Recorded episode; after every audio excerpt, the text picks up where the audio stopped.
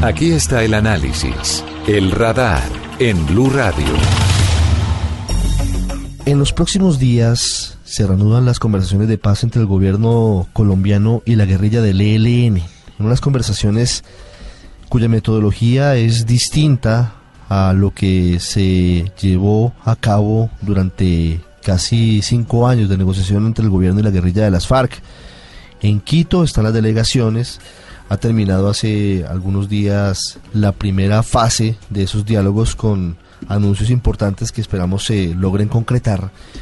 Y hay un telón de fondo interesante, sobre todo la posibilidad de que el ELN cumpla con su compromiso de apegarse al derecho internacional humanitario, lo cual implicaría que deben renunciar a una serie de, de acciones violentas que hacen que se pierda credibilidad, se pierden vidas y, y hace que los colombianos no confíen en su verdadera voluntad de paz. Y la otra parte tiene que ver con el desminado humanitario al que se han comprometido.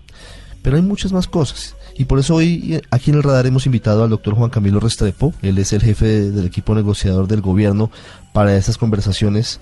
Doctor Restrepo, buenas tardes. Gracias por estar con nosotros aquí en el radar. Buenas tardes. Muy complacido de estar acá en el radar. ¿Cómo avanzan las conversaciones? Si usted hoy tuviera que hacer un diagnóstico y contarles a los colombianos, ¿qué les diría? Bueno, las negociaciones avanzan mmm, con las complejidades propias de una negociación con un grupo que no es fácil. Llevamos apenas seis semanas, la primera ronda. Compárese esto con con las cinco años prácticamente que tomaron las negociaciones con las FARC en La Habana. Pero sin embargo, en esa primera ronda, pues hicimos algunos avances, se fueron creando unos lenguajes de confianza. Era la primera vez que el ELN se sentaba en una mesa pública de negociaciones. Habían tenido negociaciones confidenciales o secretas, pues esta es la primera vez en 50 años que hay una negociación pública con el ELN y hemos ido avanzando eh, en, dos cosas concretas, por ejemplo. Eh, una, la que usted mencionaba, Ricardo, de que nos pusimos de acuerdo de que en los asuntos humanitarios eh, el lenguaje común debe ser el derecho internacional humanitario. ¿Lenguaje común para qué? Para ir, como estamos procurando y vamos a seguirlo haciendo, ir concretando cosas concretas de desescalamiento del conflicto que vayan sacando a los civiles no combatientes inocentes del, de la refriega, eh, secuestros, eh, eh, minas antipersonales, enrolamiento de niños o de jóvenes menores de 15 años, atentados contra bienes civiles protegidos por el derecho internacional humanitario. Ese es el primer gran objetivo, de tal manera que podamos crear un clima que ojalá nos permita visualizar un cese al fuego en algún momento y ojalá más pronto en tiempo de lo que tomó con las FARC. Y el segundo es un tema muy peculiar al, al ELN, que es cómo se puede organizar una consulta a la ciudadanía eh, que sin que sea de carácter obligatorio provea insumos a la mesa de negociación para hacer algunas negociaciones ya de carácter temático. Eh, en esas dos líneas es que nos estamos moviendo en las dos mesas eh, que para tal efecto funcionan allá en Quito. Siempre se ha tenido temor frente a un diálogo con el ELN de que esa convención nacional que estaban apelando desde hace mucho tiempo cuando había diálogos y ahora de alguna forma lo que pretenden y es vincular a organizaciones sociales, a la sociedad civil, con esas propuestas que no son vinculantes, y ese es un punto interesante para diferenciarlo, a las mesas de diálogos podrían dificultarlas, porque algunas personas analistas pensaban que eso podría las interminables, es decir, que en la medida en que se fueran aportando propuestas y posiciones de uno y otro sector, pues llevaría a que la mesa fuera prácticamente imposible de concluir. ¿Eso cómo lo piensan manejar? Bueno, el gobierno tiene una línea muy clara para manejar esto, eh, que es cual nosotros le hemos dicho al ELN, tal como quedó consagrado en la agenda pública que se divulgó en marzo del 2016, nosotros estamos de acuerdo a honrar lo que allí se dice como primer punto, es decir, que se hagan unas consultas ciudadanas eh, para que sea la ciudadanía la que hable, participe y nutra la mesa con iniciativas. Pero desde el punto de vista del gobierno, esas consultas tienen que tener tres características fundamentales. Primero, tienen que tener un término. No, no pueden ser una cosa indefinida en el, en el tiempo. Tres, cuatro meses. Ojalá este año. Tienen que ser plurales, es decir, eh, la, la sociedad civil de la cual se habla con mucha frecuencia, está compuesta por decenas, centenas, millares de estamentos. Entonces, no se trata de, de llevar sesgada esa consulta por un lado o por el otro, sino que debe ser plural, pero representativa. Y por último, muy importante, no se trata de, que sean unas opiniones y unas iniciativas de carácter obligatorio, porque si así fuera, sería prácticamente montar una asamblea constituyente eh, por la puerta de atrás y esa no es la idea del gobierno. De manera que nosotros sí creemos que se puede hacer, ya hemos tenido eh, charlas sobre algunos temas concretos y siempre y cuando se avance en lo humanitario, en el desescalamiento del conflicto, en ir morigerando los efectos eh, terribles que sobre la sociedad civil no combatiente le está generando este conflicto con el ELN, nosotros eh, estamos listos a hacer una consulta, en favorecerla, en organizarla. No se trata de una cosa tumultuaria, no puede ser la, consulta, la participación ciudadana es algo que ya se ha venido sofisticando en el mundo, eh, que tenga unas relatorías, que tenga un operador, que tenga una tabulación de las ideas para que sea ordenada de allí pueden salir ideas útiles. Sobre eso quería preguntarle, porque si hay un compromiso inicial para hacer ese desminado, no pareciera que algunos integrantes del ELN en Colombia, más allá de esa mesa que está planteada en Ecuador, siguieran la línea de, hacer eh, respetar esas normas, porque sigue habiendo ataques contra la población civil, siguen eh, volando el producto Caño Limón Coveñas, siguen sembrando minas antipersona. ¿Qué está pasando en el ELN? ¿Por qué está jugando para algunos a dos bandas? ¿Por qué una cosa dicen en la mesa y otra cosa pasa en Colombia? Eso hace parte de la complejidad del propio ELN. El ELN no es un grupo uniforme, como lo es las FARC, que tienen una unidad de mando, y lo que se dice en el comando central baja por la línea de, mando muy precisamente. El ELN más bien que un grupo es una federación de grupos bastante difusos y laxos. Entonces hay unos que están muy comprometidos con la paz, otros que son más renuentes, otros que son a veces tienen una posición delirante sobre estos temas, como se está mostrando en el caso del Chocó, que es un caso que nos preocupa. Entonces es una labor de paciencia de ir alineando todas estas matices todo este abanico del ELN en la mesa de negociaciones. Algo parecido sucedió con las FARC. Al comienzo, eh, por ejemplo, el Frente Sur eh, no estaba en La Habana y allá llegó. Nosotros estamos haciendo una labor parecida. Eh, ya llegó un representante del Frente Oriental que es muy aguerrido y muy agresivo. El Frente Oriental es el comandado por Arias Paulito. El Arias Paulito en la región de Arauca y esperamos que ojalá pronto y más pronto que tarde hagan lo mismo con el frente del Chocó. ¿Qué está pasando en el Chocó, doctor Estrepo, justamente? En el Chocó y en toda esa esa fachada pacífica del territorio colombiano está sucediendo de todo, es la caldera de, todo tipo de problemas humanitarios, de desplazamientos, droga, eh, las regiones que están de, las que está saliendo las FARC, allá están cayendo como buitres, eh, las Bacrín, el mismo LN, eh, matanzas, masacres. Eh, es decir, hoy en día de los problemas más delicados en todo sentido que está viviendo Colombia en estas materias es el, Chocó. estragos ambientales. Y claro, infortunadamente se está dando una voracidad de grupos, uno de ellos el ELN, pero no el único, también Bacrines y grupos de estos, que simple y llanamente quieren quedarse con los despojos eh, del EL, de las FARC, no solo los territoriales donde estaba, sino los negocios.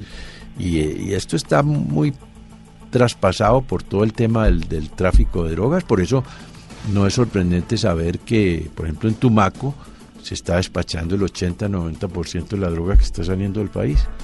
Estratégicamente, doctor Restrepo, ¿qué significado tiene la reunión de los próximos días o de las próximas horas del secretariado de las FARC y el Comando Central del ELN en Cuba? Ellos ya tuvieron una primera reunión en Quito mismo, el día en que cerrábamos el primer ciclo de negociaciones, y se convino allá, allá por ellos que habría una segunda reunión, que es la que va a tener lugar esta semana, la que estamos hablando, que es muy interesante porque es al más alto nivel, es decir, el COSE, el Comité Central de la, del ELN, y eh, el Secretariado General de las FARC se van a reunir en La Habana. A ese nivel, al más alto nivel. A nosotros nos parece eso importante porque va a ser la ocasión de que reciban no del gobierno, sino de las mismas FARC el testimonio de que sí se puede hacer una paz digna e importante en Colombia. Claro, con las dificultades que ha habido, los campamentos que no estaban a tiempo y esto, pero el grueso de los compromisos, comenzando por los legislativos, las grandes leyes que se están aprobando en el Congreso, y eso está saliendo. Y es la manera como la, la, FARC está entrando al, al, final del ejercicio de lo que se trata, que es que pueda hacer política sin armas. Eso es el mismo objetivo del ELN y los diálogos con el ELN llegarán en algún momento a unos escenarios donde ellos se incorporen a la política sin armas, las entreguen y en fin, redondiemos la paz en Colombia. Porque si bien es cierto, las FARC son la mayoría, eh, el ELN es, la otra pata de la subversión y solo si, si la comprometemos en un proceso de paz, eh, habrá paz completa en Colombia.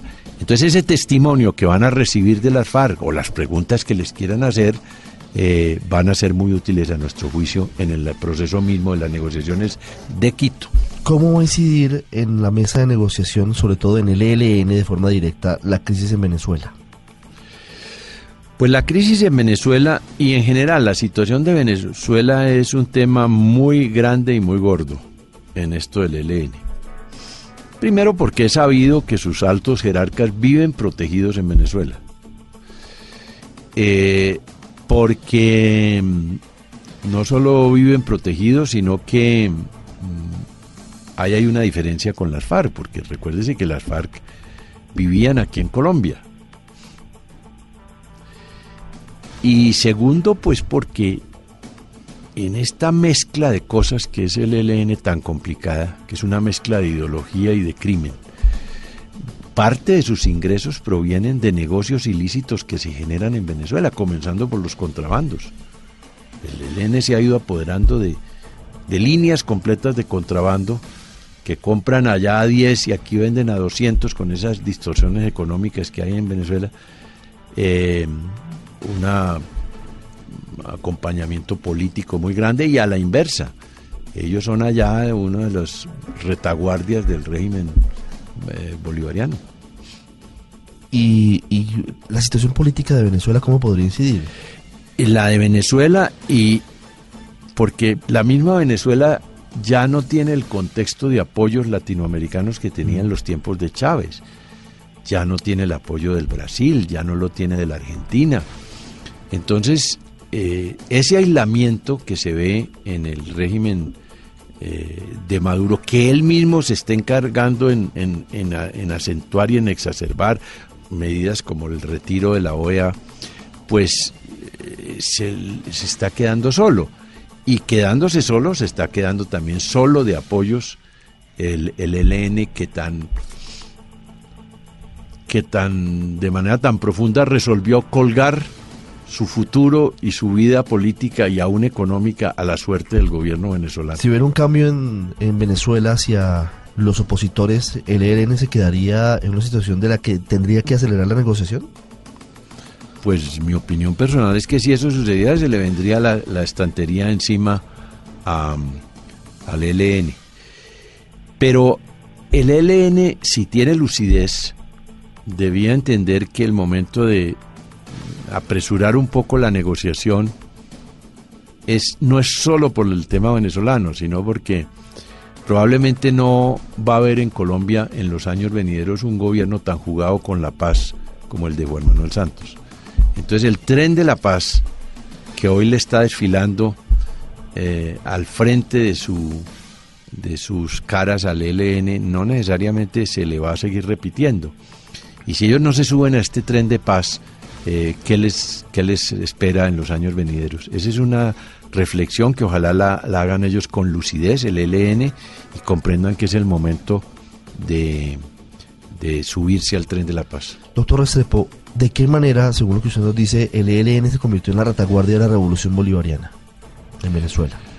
Pues es una, ellos, ellos tienen muchas relaciones y, y, y muchas presencias y muchos campos allá de, de, de, no solo de protección, sino de entrenamiento. Entonces, eh, sí, eh, el gobierno de Caracas los ve como unos aliados, no solo políticos, sino eventualmente de soporte eh, militar y de apoyo a cualquier emergencia que llegue a tener el gobierno de Maduro. Doctor Restrepo, yo quiero hacer una última pregunta para que los colombianos que nos escuchan hasta ahora tengan eh, una perspectiva de alguna forma cierta hoy de lo que está pasando en, en la mesa de diálogos con el ELN en Quito.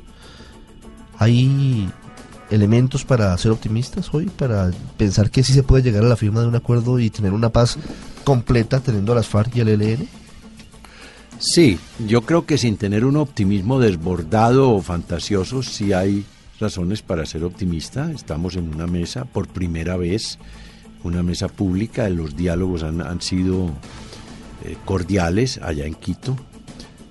Y, infortunadamente el lenguaje de paz que se escucha en la mesa de negociación de Quito no, no siempre rima con el de las bombas y los atentados que se escucha aquí en Colombia. Pero ese es precisamente el ejercicio de la paz, ir, ir acercando, ir, ir trabajando. Llevamos seis semanas, no es que pensemos que esto vaya a durar los cinco años que duró con las FARC, eh, pero sí se podría por lo menos acelerar bastante en este último año antes de que comience la campaña política en Colombia, aquí en el interior de, de, nuestro país. Es Juan Camilo Restrepo, jefe del equipo negociador del gobierno colombiano con el ELN, con nosotros hoy en el radar. Doctor Restrepo, muchas gracias. No, muchas gracias a ustedes por la invitación aquí al radar y un saludo a toda la audiencia.